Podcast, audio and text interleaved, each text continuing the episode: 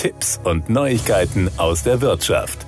Bei der Preis- und Angebotsentwicklung von Gebrauchtwagen deutet sich erstmals seit Monaten eine Entspannung an. So legen die Preise im April laut Autoscout 24 Gebrauchtwagenpreisindex kurz AGPI nur noch um 0,5 Prozent zu. Ein Gebrauchtwagen kostet damit im Durchschnitt 27.319 Euro. Das sind 216 Euro mehr als im Vormonat. Zum Vergleich, im März hatte der Anstieg noch 1,3 Prozent bzw. 347 Euro betragen. Damit deutet sich das Ende eines Trends an, der bis Mitte 2020 zurückreicht. Seitdem verzeichnet der AGPI einen nie dagewesenen Preisanstieg. So kostete ein Gebrauchtwagen im Juli 2020 noch durchschnittlich 19.801 Euro. Gebrauchte haben sich seitdem also um 38 Prozent bzw. 7.518 Euro verteuert. Auch beim bislang rückläufigen Angebot an Gebrauchtwagen deutet sich im April dieses Jahres eine Stabilisierung an.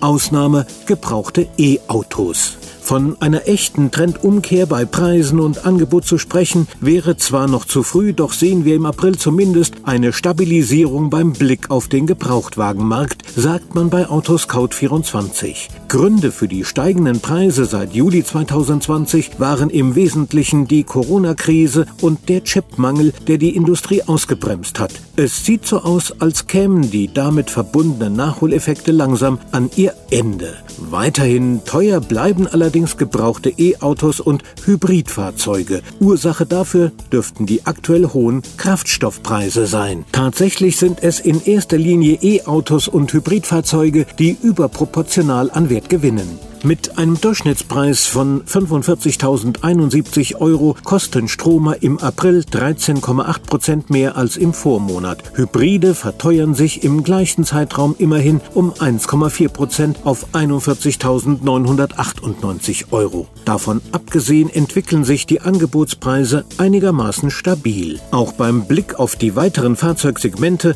verläuft die Preiskurve im April eher moderat. Den größten Ausschlag auf der Preisskala verzeichnen auf der einen Seite Modelle der Oberklasse, auf der anderen Seite werden Sportwagen im April deutlich günstiger angeboten. Das waren Tipps und Neuigkeiten aus der Wirtschaft.